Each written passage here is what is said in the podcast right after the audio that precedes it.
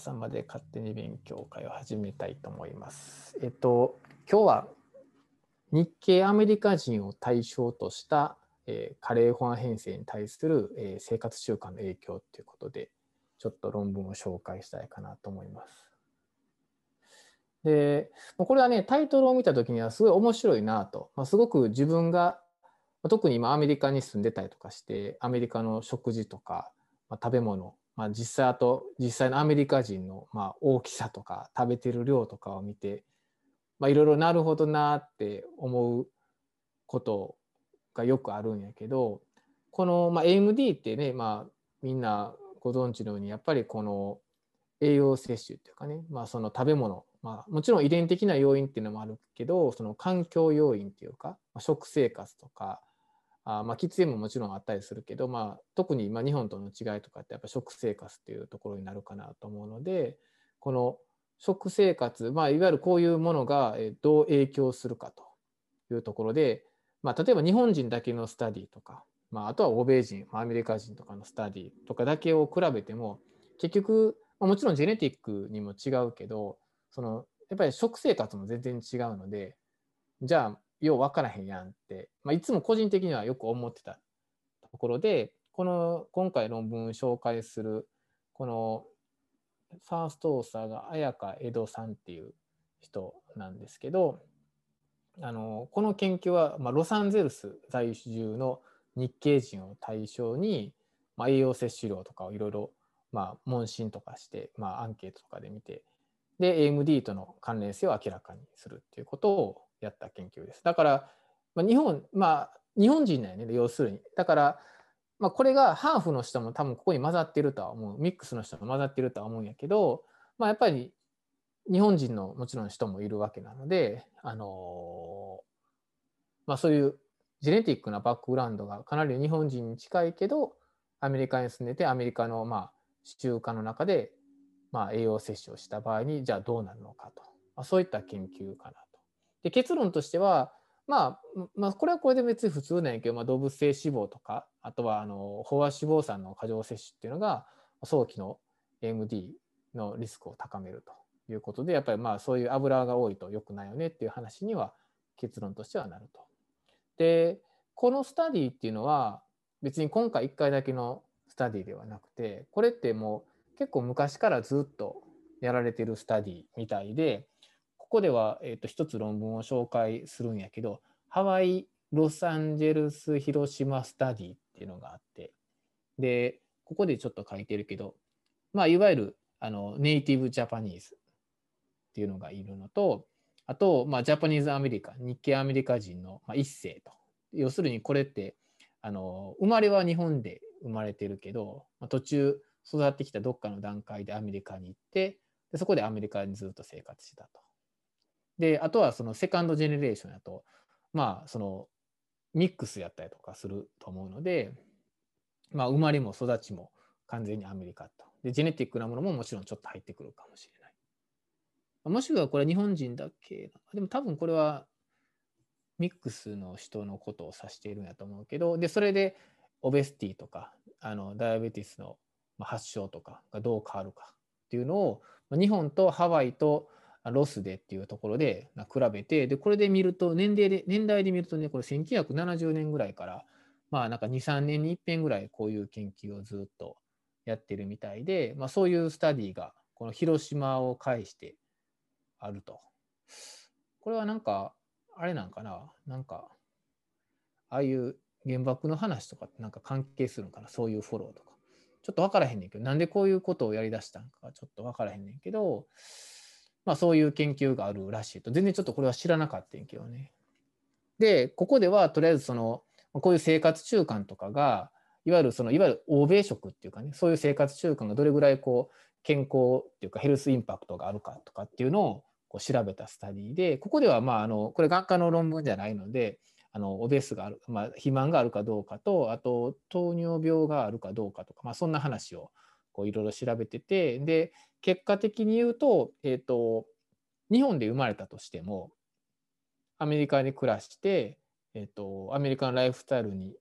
ずっと、まあ、馴染んで、アメリカの食生活をずっとしてると、インスリン抵抗性が上がったりとかこのなんかマツダインデックスっていうのがあって、まあ、これは要するに多分そういうインスリン抵抗性とかの、まあ、そういうような指標みたいやけどまあ対等の異常とかが起こってくる。要するに糖尿病の方向に行くと。いう話が出たと。ということでやっぱここから言えるのはやっぱりそのいわゆるまあ前から昔から言われているこの欧米食っていうか、まあ、あの西洋のライフスタイルっていうのはやっぱり健康的に言うと良くないよねという話になると。ジェネティックなものももちろんあるけどまあそれを除いたとしてもそういう良くない要素があるよねっていう話がまあ過去にあったと。で AMD の話にちょっと戻ると AMD でもまあ以前からそのいろんなあ栄養っていうかねビタミンとか、まあ、ミネラルの話とか脂質の話、まあ、亜鉛とかの話とかコレステロールとかあいろいろ、まあ、関与があるということはもうこれまでもたくさん報告されてるし、まあ、エイレスの話でもあるし、まあ、あの実際臨床でも、まあ、そのサプリメントを、まあ、処方することはないけど、まあ、そういう進めたりとかあするっていうことはあるん違うかなと思うけどでやっぱり日本人と、まあ、白人いわゆる欧米人と比べて、えー、AMD のタイプもやっぱ違うとね、まあ、PCV の発症率が高いとか、まあ、そのいろいろドルーゼンの状態とかも違ったりするので、えっとまあ、ジェネティックな要素ももちろんあるけど、まあ、いろんな AMD そのもののタイプがいろいろ違うということはまあ報告されたりとかしてると。で栄養摂取が AMD にも与えるっていうことは言われてるけどこれも遺伝的背景によっては異なることが報告されてて例えば AMD の遺伝的リスクが高い被験者において、まあ、ルテインとかゼアキサンチンの摂取量が多いと早期 AMD のリスクは減少してで、まあ、あの魚とかを週1回摂取すると後期 AMD のリスクが減少したとされると。だからまあ AMD のリスクが遺伝的に高いともちろんそういう健康的な食事をすることによっていろんなリスクは回避できたりするけど遺伝的リスクが低い人に関しては別にこれは取ったからどうこうとかっていう話はなかったりとかするのでだから栄養摂取が遺伝的あ AMD に与える影響発症率とかそういうものに与える影響っていうのは遺伝的背景によって結構いろいろ異なると。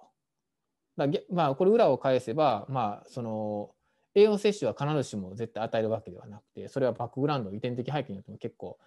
実は結果が違うんだよっていう報告もあったりするみたいだと。そういうことから、まあ、今回はそのいわゆる欧米食とかそんなんいうのを言われてるけどじゃあほんまにこの遺伝的背景一緒のした場合に欧米食っていうことだけで違うだけでどれぐらいこの AMD の発症率が変わってくるかいわゆる食事の影響だけに注目してちょっと見てみようってしたのが今回の研究ということになります。で対象はだいたい500人ぐらいの患者ででそれで見ていくと、まあ、20%ぐらいに REAMD が見つかったと。まあ、初期の初期 AMD、いわゆるそのレート AMD じゃないので、レート AMD はなんかなんかこの今回の書類に1例もなかったみたいなんで、まあ、111例が RAMD で、まあ、年齢はちょっと高かったと、コントロールと比べて、大体66歳ぐらい。で、男性と女性やと女性の方が高くて、BMI は23ぐらい。これはコントロールと変わらない。あと、喫煙率とかも、まあ、REMD が64%で、コントロールが、あこれはじゃあ喫煙しない人が64%で、コントロールが57%で、っていう感じやね。で、あとは高血圧とか、あの糖尿病とか、あと、そこジェネレーションも書いてるね。ファーストジェネレーションが、えっ、ー、と、REMD でもコントロールでも87.4%と85.8%なので、ほとんどはファーストジェネレーション。だから、要するに、日本生まれやけどアメリカで途中から育ったっていう人やね。だから基本的にはその、まあ、もちろん日本人かどうか分からへんけどね、まあ、純粋な意味で、多分日本人なんかな。それなんかそれ書いてるとは思うけどちょっと分からへんけど、まあ日本で生まれて途中からアメリカに来た人っていう人がほとんど大半を占めてるということみたいです。で、まあ実際ここでちょっと見ていくと、まあ、いろいろたくさんいろんなあ、まあ、食事について、まあ、検討して、まあ、調べてるんやけど例えば動物性のタンパクとか、あのー、ここででも一応優位さが出てるのがアニマルファットやね。動物性の脂肪動物性の脂肪が多いと REMD の発症が優位に高いと。例えば1日、1日あたりはね、44.4、44.5グラム。REMD の人では動物性脂肪を取っているのに対し、コントロールでは35.9グラムぐらいだったと、平均で。あとは、あの植物性脂肪酸ってことやね。が、RMD では 34g やけど、コントロールで35.9で、優位にコントロールの方が、まあ、あの植物性油をと食べ取ってると。まあ、だから要するに動物性油は REM で取ってて、植物性のやつはあんま取ってないって話になる。あと、これは、えーと、飽和脂肪酸に関しては有意差はないけど0.06ぐらいやからあれなんやけど、まあ、REMD の方がやっぱ多いと。飽和脂肪酸を取ってるのが多いとか、あと、ピューハーに関しては、まあ、コントロールがやっぱ、これも、これも有意差あるよね。有意差あって、コントロールがたくさん取ってるということなんで、まあ、これもまあ、もちろん言われている話ではあるんやけど、やっぱりこの、同じ日本人であったとしても、やっぱりこういう食生活の違いによって RMD が発症するかどうかっていうのが違いが出てくると。他にもまあシュガーとかフルクトースとかファイバーとかバイタミンとかカルシウムイオン鉄とか、あまあなんかそんなんいろいろ見てるということやけど、それらは差がなかったと。ここで有意差があったのは、アニマルファットとベジタブルファットとピューファ。で、えっ、ー、と、飽和脂肪酸はピーチが0.06ぐらいやったと。あと、シンプルカーボハイドレートもピーチは0.07とか、トータルカーボレートも0.08ぐらいなんで、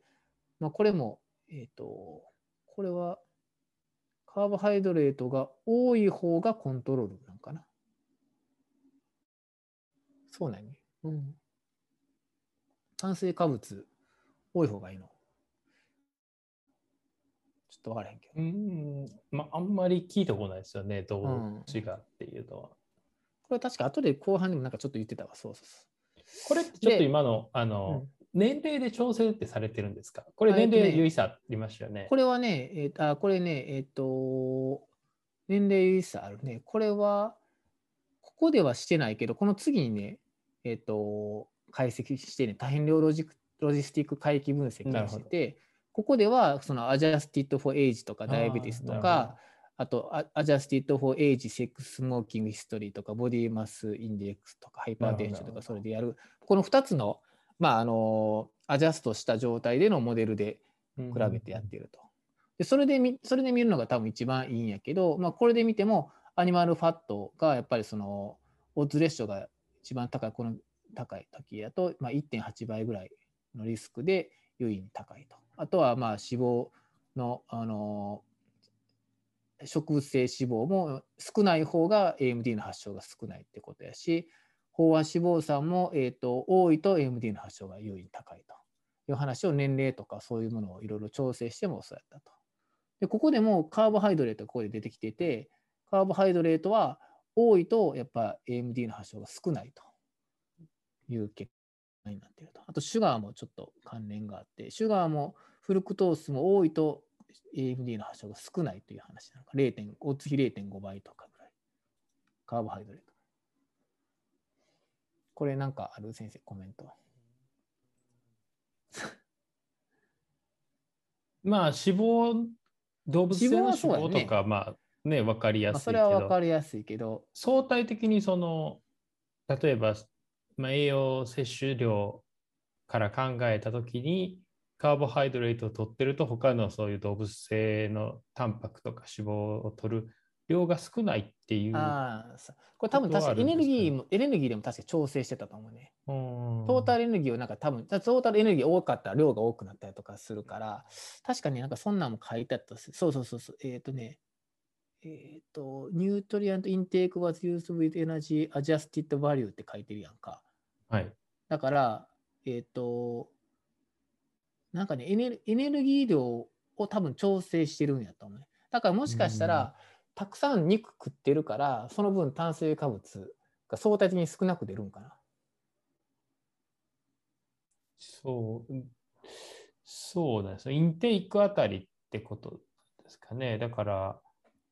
あの100キロカロリー取った中で、うん、アニマルファットから取るのがこんだけとかっていう形になってるんだったら、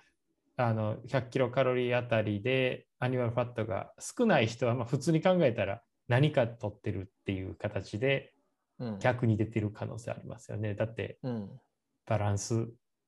よっぽどじゃなければね。なるほど。なんかまあうんカロリー計あたりにするとそうなったっていうこうとだよね。で、ビタミンとかに関しては、どれも有意差なかった。ここでもビタミン A、B1、B2、C、あとカルシウム、あのー鉄とか、これ、これ何だポスタシウムって何や？ポタシウムか。えソルト。ナトリウムじゃないですかね。これ？英語、え、ナトリウムってポタシウムだけ？ど。これナトリウムね。あ、ちゃうか。えっと、カリウム。これカリウムなんか？ポタシウム、カリウム。カリウムなんやね。うーんあソルトとカリウムってことか。まあまあソルトとカリウム。うん。まあ、ナトリウムそれどれ。もとりあえずなんか関係なかったというような結果でした。で、まあ、これでもうちょっとまあまとめになるんやけど、まあ、欧米人を対象としたこれまでの報告では、まあ、飽和脂肪酸の摂取とか MD の間に性の相関があるってことは示されてた。これはまあみんなもちろん知ってる話かなと思うけど、この日本人を対象としたこの鶴岡メタボミクスコホート研究ってあのなんか知ってる先生？いやいや、知らん全然知らないです。うんこういうのがあるらしくて、俺も知らへんかってんけど、これは飽和脂肪酸の摂取が早期 MD の有ベルをむしろ低下させると、日本人では。うんで逆の結果やね。だからイメージとしたら飽和脂肪酸いっぱい取ったら MD となるよね。そんなん別に欧米人だろう日本人であろうと一緒かなという気がするんやけど、まあ、いわゆるこれ僕ら普通聞くのは欧米人対象としたね、まあ、はい A レースとかにしても何でもなんか、なんかああいう研究結果から聞くから、あれやけどこの日本人の対象としたこの これがどれぐらいちょっとメジャーなんかちょっとあんま知らへんかったんやけど、鶴岡メタボロミクスコホート研究では逆の結果やったと。だからまあこういうところで、まあ、著者らはあこういう人種差とかなんかこういうものが影響あったりとかするんちゃうかなっていうのが今回のこういう研究の動機にもつながっててであと欧米人はアジア人に比べて、まあ、この飽和脂肪酸摂取量が多いことが知られててで実際にあそうそうでこれ本研究でエネルギー調整後の飽和脂肪酸摂取量の中方値は低い方から順に13.8、18.8、22.5、28.7グラムパーデイが、えー、と今回の研究やと。一方、その日本人をさ対象としたさっき言った鶴岡メタボロミクスコホート研究では、えっと、エネルギー調整後の飽和脂肪酸摂取量の中央値が少ない方から8.7、10.4、12.1、15.1やね。一番多いグループであったとしても15.1っていうことで、今回の研究結果の一番低い13.8のちょっと多いぐらいの話。だから、多いって言っても、えっと、多くないねんね。この鶴岡メタボロミクスコホート研究での飽和脂肪酸の摂取がっていう話。これは取ってる量がちょっと全然違うから、ちょっとだから、多いっていうのは、その中で多いっていう話であって、多い少ないとかの話かもしれんけど、まあ、実際アメリカ人のアメリカで生活したら分かると思うけどすごいたくさんの脂肪を やっぱり取ったりとかするのでその取ってる量がもともとちょっと違うんちゃうかなというのはあるかなと。でたくさんやっぱりもちろんそのいろいろ基礎研究においてもこのねあの saturated fatty acid をこう投与することによって、まあ、RP とかにしてもいろいろこう、まあ、ストレスを受けていろいろ悪くなっていくってことは知られているので、まあ、やっぱりその量の問題っていうのがあるんじゃないかなってことは言われたりとかしてると。であと今回その炭水化物の話がちょっとさっきあったけど、えっと低 GI 食品っていうのはやっぱ AMD の進行を防ぐのに有効であるということも言われてるらしい。これもあんまりちょっと知らへんかって。だからやっぱりその急に高血糖、まあそれは分かるように、まあ、高血糖急になったりしたらそれは当然糖尿病の話だってもちろん良くないしだから低 GI 食品っていうあの大事やったりとかするけど、まあ、MD の進行を防ぐのにも有効っていう報告もあるらしい。これもだどこまでのエビデンスレベルとかどれぐらいの規模のスタディかちょっと知らないけどそういうのもあるらしいので、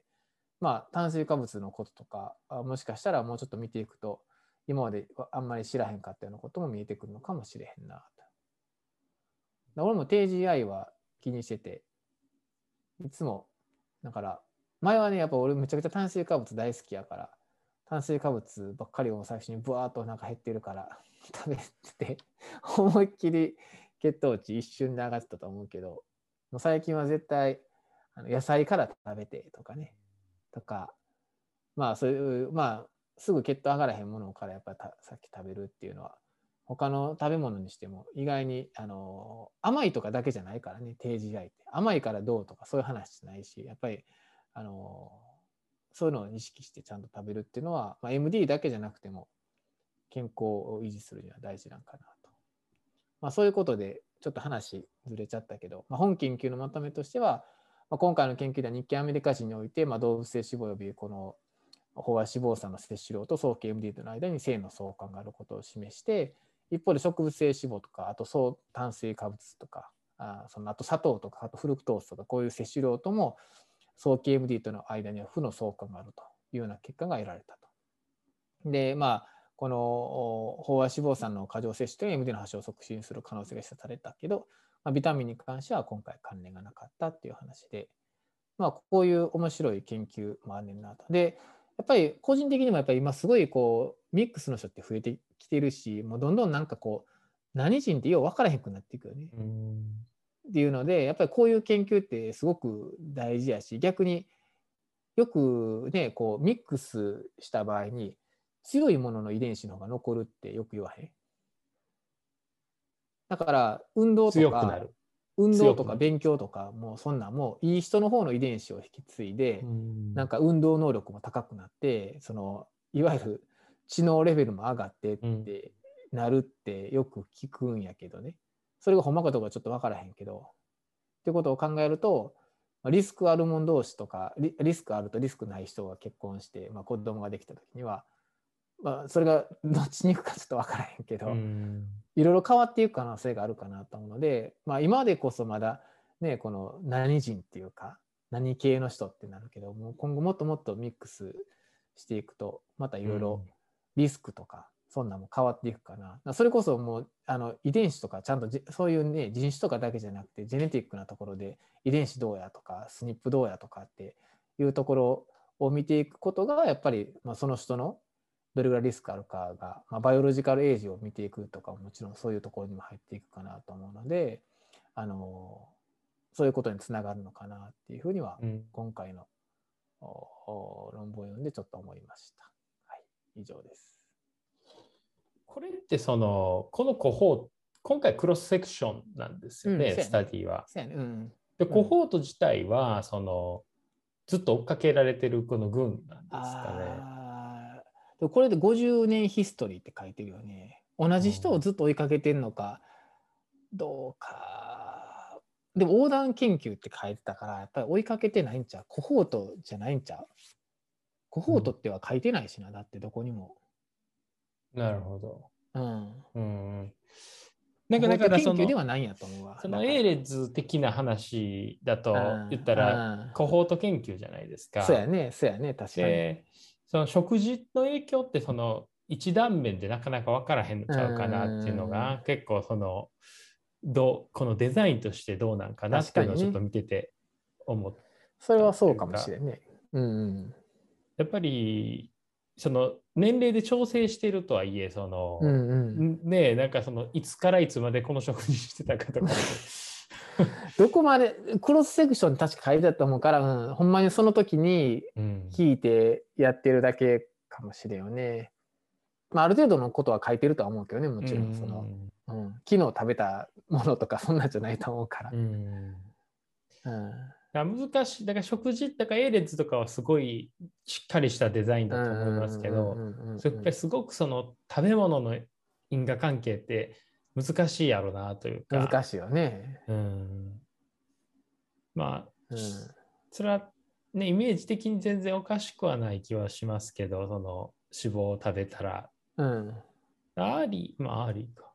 うん。でも最近僕はあの A 列の眼底写真を classification するのとかやってるんですけど、その early、intermediate、うんうん、で、あのまあ advanced と CNV か GA ってなった時に、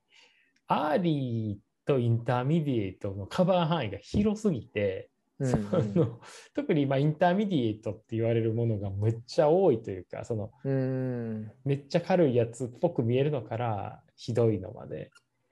なんかだから、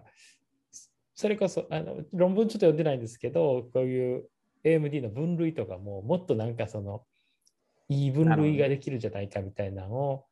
なんかディープラーニングで、その self-supervised deep learning みたいなんで、機械にこうランク付けさせて作るみたいなのを、なんか Ophthalmology レッジなんかなんかに出てたので、うん。なんかそういったのってやるともっとこうなんか結果がクリアに出るかなとか、なんかだから、ね、こう分類がいまいちだとうん結果がいまいちになったりし、すると思うので、うんなんかちょっとそういうのも思ったりしましたね。なるほどね。はい。はい、まあありがとうございそんなます。感じで。